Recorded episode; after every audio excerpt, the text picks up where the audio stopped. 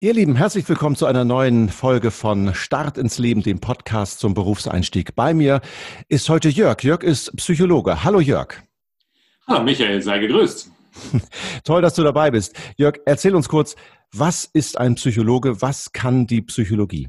Ein Psychologe beschäftigt sich mit dem Erleben und dem Verhalten von Menschen, entweder individuellen Menschen, also Einzelpersonen, oder auch mit dem Verhalten von Gruppen.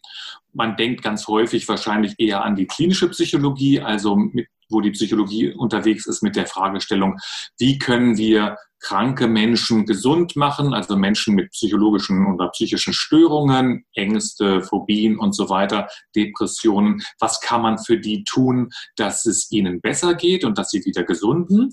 Und dann gibt es natürlich einen ganz, ganz großen Bereich, an den man häufig gar nicht denkt, nämlich der die Fragestellung hat, ja, wie kann man eigentlich gesunde Menschen äh, besser machen oder sie auf Situationen vorbereiten? Insofern sind die, ist die Psychologie, hat eine ungeheure große Fragestellung von, wie finde ich den richtigen Job, also etwas, was ich äh, hauptsächlich bearbeite, äh, bis zu Fragestellungen, wie kann ich besser mit Stress umgehen oder zu Fragestellungen, wie muss eigentlich eine Tür eines Luxuswagens klingen, dann, wenn man sie Tours schlägt. Ja, also alles Dinge, die auf das Erleben und das Verhalten Einfluss haben. Damit beschäftigt sich die Psychologie.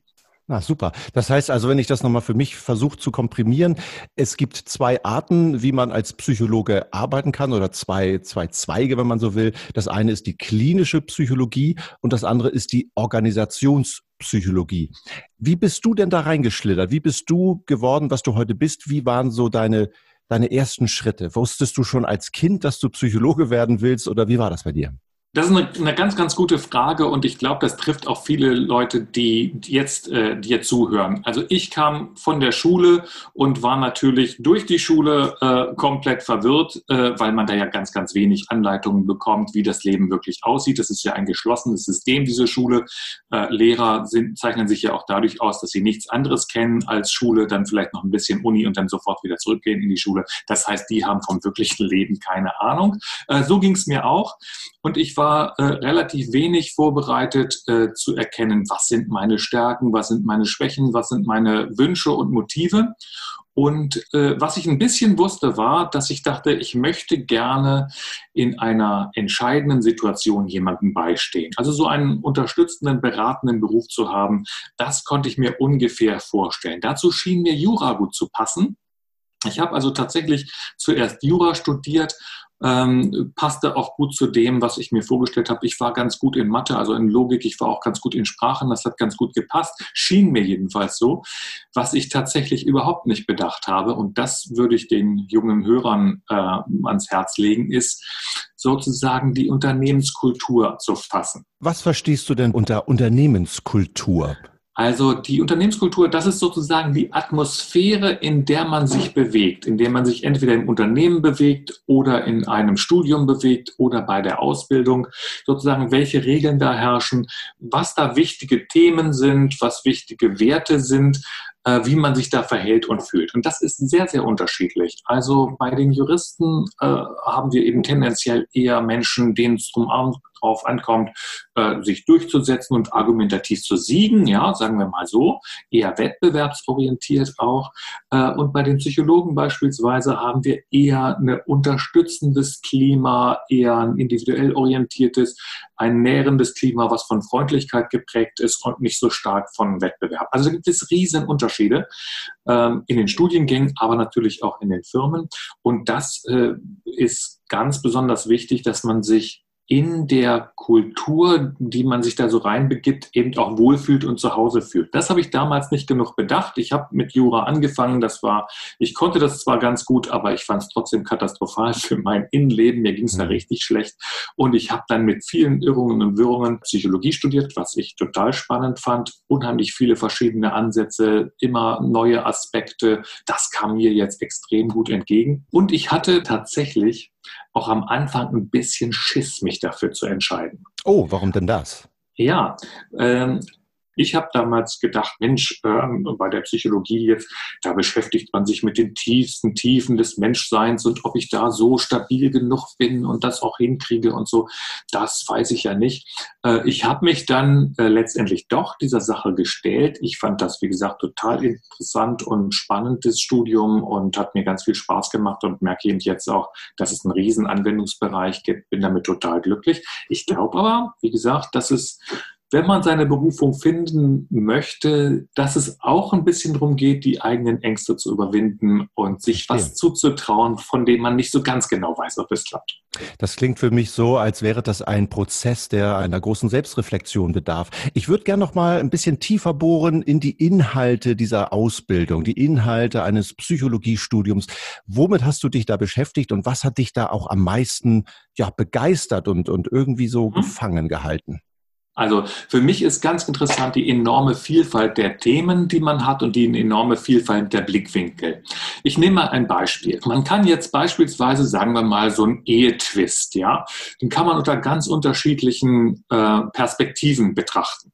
Zum Beispiel unter der Perspektive der Neuropsychologie. Was bewegt sich dort sozusagen im Sinne der Hormone und Endorphine im Kopf, dass es zu solchen Ausschlägen kommt und wie kann man da womöglich eingreifen, dass äh, man nicht nicht mehr so starke äh, Konflikte hat.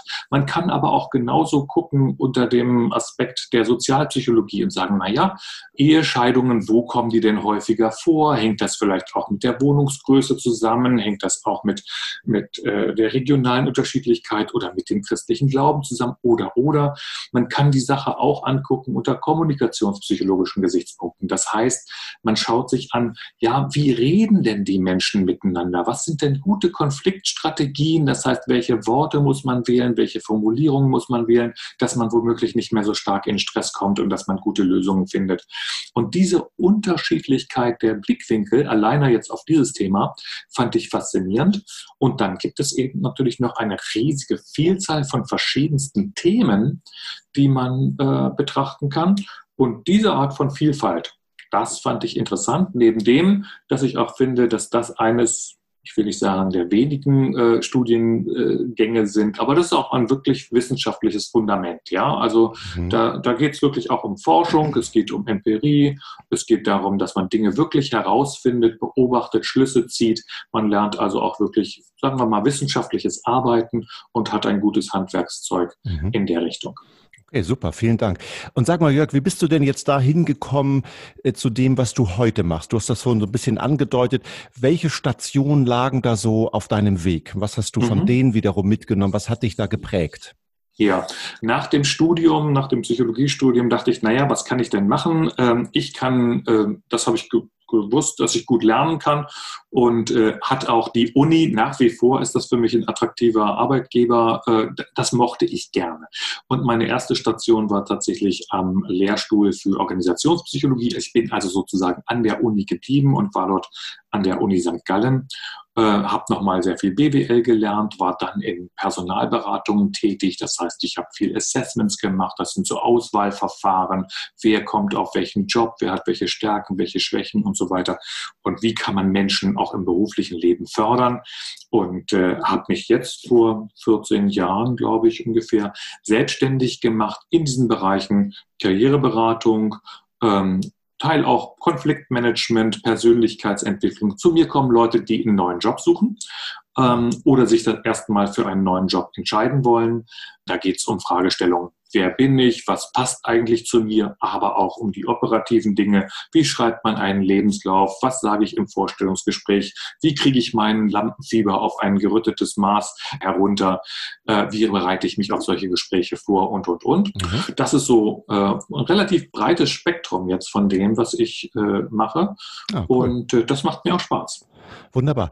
Da würde ich gerne einsteigen, weil das ist, glaube ich, auch spannend äh, für alle, die, die jetzt zuhören. Ähm, du hast gesagt, das ist eigentlich jetzt genau dein Ding, dass du Karriereberatung machst, wobei sich das wahrscheinlich zum einen an Berufsanfänger richtet, zum anderen aber auch an Leute, die im Beruf sind und sich vielleicht verändern wollen. Stimmt das so? Äh, das ist genau richtig, ja. Ja, und da wollte ich nämlich gerade fragen, für die Leute, die ähm, in, der einen oder anderen Situation sind. Wie gehst du denn da konkret vor? Also viele berichten mir von ihren eigenen Erfahrungen und sagen, oh Gott, ich war damals beim Arbeitsamt und da musste ich so eine Liste ausfüllen und am Ende kam raus, ähm, ich soll Garten- und Landschaftsgärtner werden, was ein toller Job ist, aber überhaupt nicht zu mir passte. Heute bin ich nämlich Softwareentwickler. ähm, so, klärst du das alles im Gespräch oder hast du auch Methodiken, die einfach systematisch äh, herausfinden können, was zu einem als Job passt? Mhm. Ja, solche Geschichten vom Arbeitsamt äh, hört man immer wieder. Wie ich das mache, jetzt gerade wenn es um berufliche Erstorientierung geht, ähm, man hat ja da relativ wenig Einschätzung, weil man nur die Noten praktisch hat und äh, die sagen im Prinzip über wirkliche Eignungen nicht wirklich viel aus. Mir geht es darum, die Werte zu erfassen, also was was ist einem sozusagen wirklich wichtig und wo sind Motivations- und Energiequellen. Kannst du ein Beispiel ja. sagen dafür, für solche Werte? Ja, für Werte, also es gibt zum Beispiel Menschen, die äh, haben sehr gut, für die ist sehr wichtig, etwas in Gemeinschaft zu machen oder das Gemeinschaftsgefühl zu stärken. Ja, also die mhm. finden Bindung wahnsinnig wichtig. Und da sollte man dann in ein Unternehmen gehen, in einen Ausbildungsberuf, der diese Art von Bindung zumindest bereitstellt und nicht dem entgegenwirkt. Es gibt manche Menschen, die sind wahnsinnig leistungsorientiert. Ja? Also die finden das gut, Ergebnisse zu erzielen. Und äh, dann ist es für die halt wichtig, dass man äh, das, was sie tun, gut messen kann, gut erkennen kann, äh, dass man daran gemonitort wird und, und, und. Also da kann man eine ähm, schauen, welche Werthierarchie hat man dort, äh, was ist einem wichtig, ist einem zum Beispiel Abwechslung und Überraschung wichtig oder eher Sicherheit? Äh, beides steckt im Menschen drin und es kommt immer darauf an, was ist sozusagen im Zweifel wichtiger, ja? Und sich da mal darüber klar zu werden, welche, was ist einem wichtig und was ist einem aber ganz besonders wichtig, das macht dann einen Ausschlag neben dem, dass man auch über bestimmte Verfahren, die ich auch nutze, schauen kann, was für Arbeitsatmosphären passen zu einem, welche Arbeitsatmosphären und äh, Jobs passen eher nicht zu einem, wo hat man Stärken, auf die man aufbauen kann, wie kann man sich weiterentwickeln. Das kann man mit objektiven Tests erfassen, die ich auch nutze. Äh, und natürlich kann man auch einiges im Gespräch erfassen. Ich habe darüber hinaus noch so ein verschiedenste Tools, wo es darum geht, so Bilder sich anzuschauen und sagt, Mensch, was, was gibt es für Vorbilder, die man hat? Was gibt es für Interessen, die man hat? Was sind so die Highlights gewesen, wo man sich wirklich wohlfühlt, wo man Energien zieht? Da lasse ich so etwas machen wie die Galerie der Inspirationen. Das ist so ein ja, eine, eine Übung von mir. Und ich glaube, das hilft schon ein bisschen weiter. Jörg, du hattest eben gerade über Werte gesprochen. Wie kann ich denn jetzt als junger Mensch herausfinden, welche Werte mir eigentlich wichtig sind? Hast du da einen Tipp? Gibt es ein Tool oder irgendeine Methode, wie man das systematisch für sich austüfteln kann? Ja, genau. Also da gibt es das Tool der Wertehierarchien. Das ist ganz, ganz spannend, wo man so verschiedene Werte sozusagen gegeneinander spielt. Ähm, ich äh, kann das gerne zur Verfügung stellen. Wer mir eine Mail schickt, äh, der kriegt das zugemailt und ähm, dann kann er das mal ausprobieren und merkt am Schluss eben, was sind die wirklich, wirklich wichtigen Dinge für einen selber. Das kann ganz nützlich sein und hat schon vielen Leuten weitergeholfen, denen, äh, mit denen ich eine Beratung mache. Jörg, du hast eben angedeutet, es gibt viele Quellen im Internet, nicht alle sind gut. Was kannst du empfehlen? Also die besten Sachen, die ich so gefunden habe, die wirklich inspirierend sind, die habe ich zusammengesammelt und habe sie auf meine Website gestellt. Das findet man also unter human-experts.de und dort auf dem Link Inspirationen und wiederum auf dem Link Inspirationen TED Talks und YouTubes. Da sind eine ganze, ganze Menge Links aufgelistet, die so gerade für Berufsanfänger interessant sind, die sich mit neuen modernen Welten beschäftigen, mit der modernen Arbeitswelt oder eben auch mit der Frage, wie man zu dem kommt, was man eigentlich wirklich, wirklich will. Ich glaube, das kann eine gute Quelle sein, da mal reinzuschauen. human-experts.de, da unter Inspirationen und dann unter TED Talks und YouTubes. Mhm. Super, Jörg. Ich habe wahnsinnig viel mitgenommen von dem, was du gesagt hast. Ich fand das alles super erhellend und super spannend. Kann mir vorstellen, dass die Leute, die jetzt hier zugehört haben, auch ganz viel Appetit bekommen haben, vielleicht auf das Studium der Psychologie und auf die weitere Beschäftigung damit. Ihr Lieben, das war Start ins Leben, eine neue Episode heute mit Jörg, dem Psychologen. Stay tuned, bis zum nächsten Mal.